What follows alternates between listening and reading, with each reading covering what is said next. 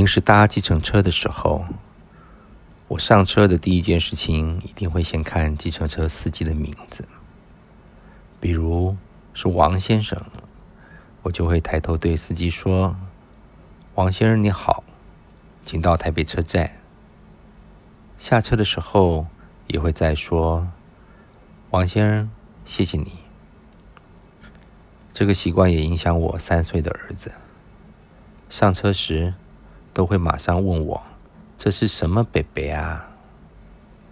知道司机姓王之后，就会主动说：“谢谢王北北载我们到台北车站。”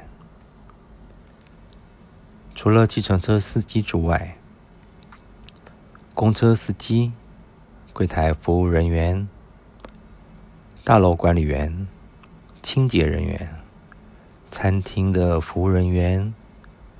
胸前如果有名牌，就直接称呼对方的姓，加上先生或小姐。如果没有名牌，也要先请教对方姓什么，方便怎么称呼。这个习惯除了是妈妈教导我要感谢服务我们的人之外，同时也为我带来许多的方便。世界上最悦耳的声音，就是自己的名字。